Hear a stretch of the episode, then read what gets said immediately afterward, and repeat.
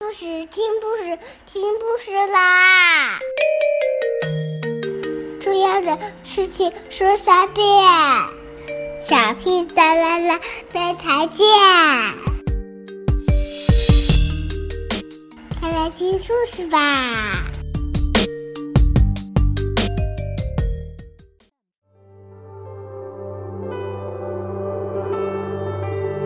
As I began to love myself, I found that anguish and emotional suffering are only warning signs I was living against my own truth.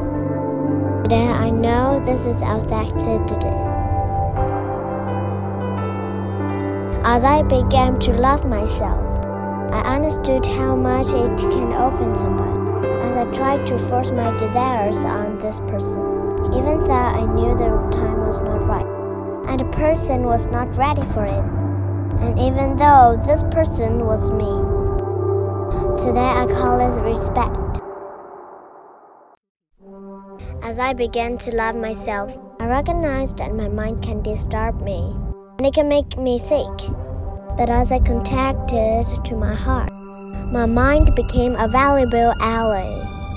Today I call this connection wisdom of the heart. We no longer need to fear arguments, confrontations, or any kind of problems with ourselves or others.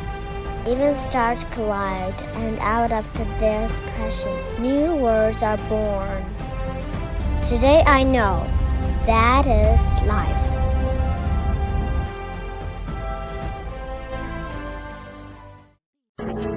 As I began to love myself, I quit trying to always be right. Never since I was wrong less of the time. Then I discovered that is modesty. As I began to love myself, I refused to go on living in the past and worrying about the future. Now I only live for a moment where everything is happening.